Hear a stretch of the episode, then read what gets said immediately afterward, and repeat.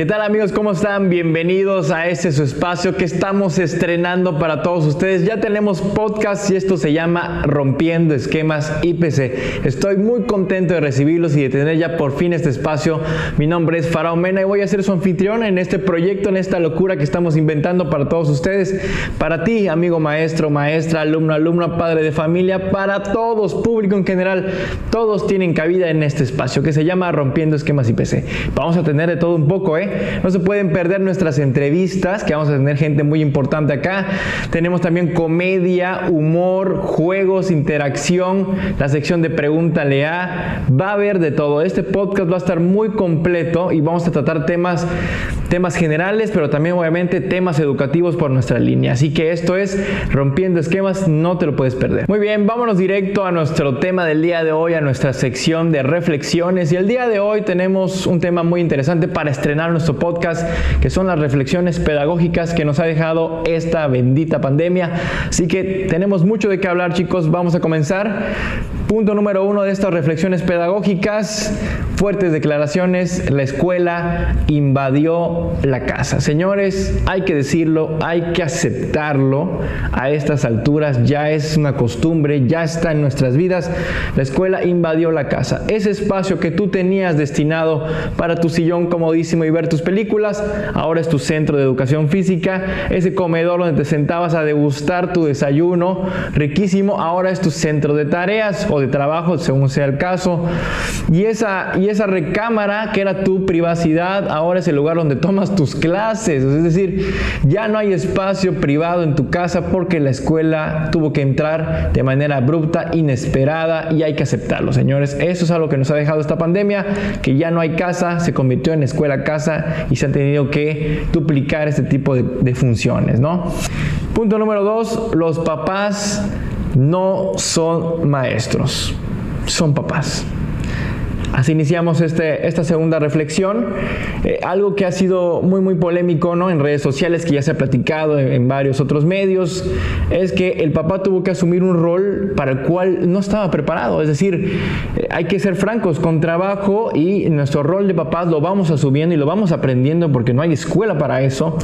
Y ahora, y de la nada, y desde hace un tiempo, tuvimos que mezclar otro rol, que es el del maestro, el de acompañar al niño en toda una jornada académica. Eso fue un verdadero reto para el cual como padres de familia, y hay que decirlo, no estábamos preparados y seguramente en algunos casos nos fue mal y en algunos casos a lo mejor nos fue bien. Hay que decirlo, porque ha habido mucho, mucha polémica en redes sociales, mucho hate, eh, el papá desahogando esta parte de frustración hacia el maestro, eh, el maestro hacia el papá, como la venganza del maestro. Ahora sí que vean los papás y que sientan ¿no? lo que sentimos nosotros pero bueno, yo creo que fuera de eso, de ver quién gana o quién pierde, eh, el papá tuvo esta gran oportunidad también de convivir o de ver cómo es el trabajo del maestro y además poder acompañar a sus hijos en este proceso educativo. Y lo rescatable de este punto, de esta temática, es que si bien no era un rol que tenían ellos pensado, destinado a hacer, pues tuvieron esta oportunidad para realizarlo, para vivirlo, para conocerlo. Y eso nos va a dar seguramente una perspectiva muy importante. Ya tenemos la de papás y ahora la de maestros, ¿no? Ya tenemos dos visiones importantes. Y nos debe hacer empáticos y si no, ¿qué estamos haciendo, no? Pasamos ahora al punto número 3. El trabajo del docente aumentó. Que quede claro, que se diga, que conste en actas, compañeros, para todos, me dedico a esto para el público en general. No se trata de tirar piedras, de ver quién gana, quién pierde, de quién sí, quién no. Pero a lo que es real, señores, es que el trabajo del maestro aumentó. Para quienes sigan pensando o aseverando que no están haciendo absolutamente nada en sus casas, yo te lo puedo asegurar, eso no es cierto. No hay nada más fuera de la verdad que eso. Y no solamente porque el propio maestro ha subido evidencias de lo que es su vida su día a día, señores, pero pónganse a pensar en esto muy simple. Ya tenías un rol como persona, como civil, como papá, ¿no? Que tienes que hacer, ir a trabajar. Y ese rol, haz de cuenta, era ser maestro.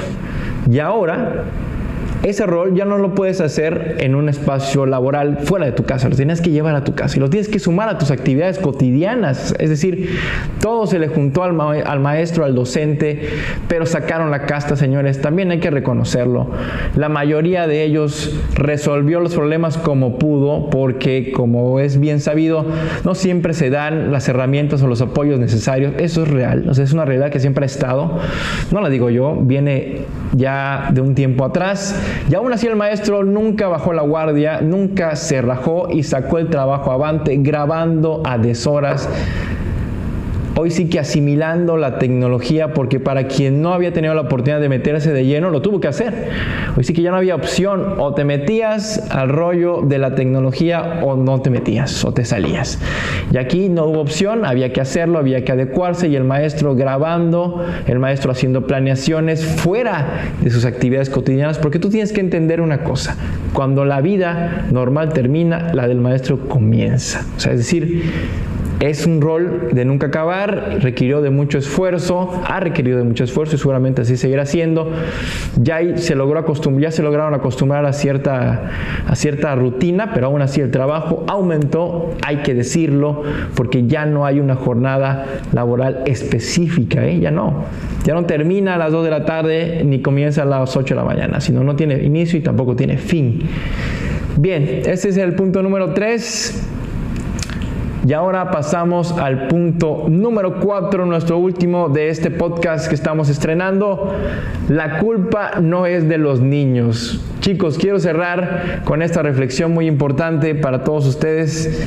Quienes están en medio de toda esta batalla, señores, en medio de todas estas discusiones y polémicas y hate en redes sociales, son los niños, deja tú, de niños jóvenes, adolescentes y también los de adultos, los de licenciatura, todos están en, en este rol, en este rollo metidos de que la culpa no es de ellos, ¿no? En esta batalla campal que se ha generado, en medio está el sujeto de aprendizaje que ha sufrido cambios también en su rutina, es decir, él estaba acostumbrado a levantarse temprano, ir a la escuela, ir a un espacio destinado para eso, y ahora no, tuvo que adaptar también en su casa un pupitre o lo que tenga a la mano, una silla, gente estudiando de veras en, cuestiones eh, pues muy precarias, pero aún así sacando avante sus ganas de aprender y sus ganas de seguirse preparando, ¿no? Eso es digno de reconocer que a pesar de que es muy poco tiempo a veces que ven al maestro o es mucha la cantidad de tareas, pues también ellos han sacado avante esta situación, han logrado sobrellevarlo.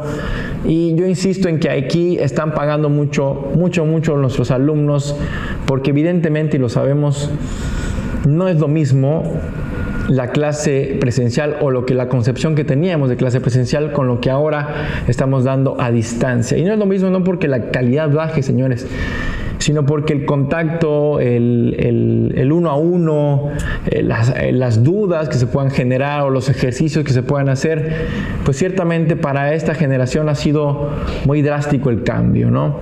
Si bien ya los chicos son un poco ya más autodidactas y buscaban todo en Google y, y en todos estos buscadores, aún así requerían de este acompañamiento del docente, ¿no?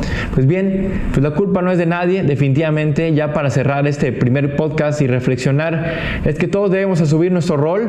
Ya a estas alturas debemos de haber aprendido a ser empáticos el uno con el otro, que cada uno tiene una función en específico y que si no nos ponemos las pilas, pues nada va a funcionar. Y que nada sirve tirar piedras, hay que buscar soluciones. Así que este primer podcast Rompiendo Esquemas termina diciéndote, busca una solución, si se cierra una puerta, abre una ventana, pero rompe esquemas, siempre busca una solución.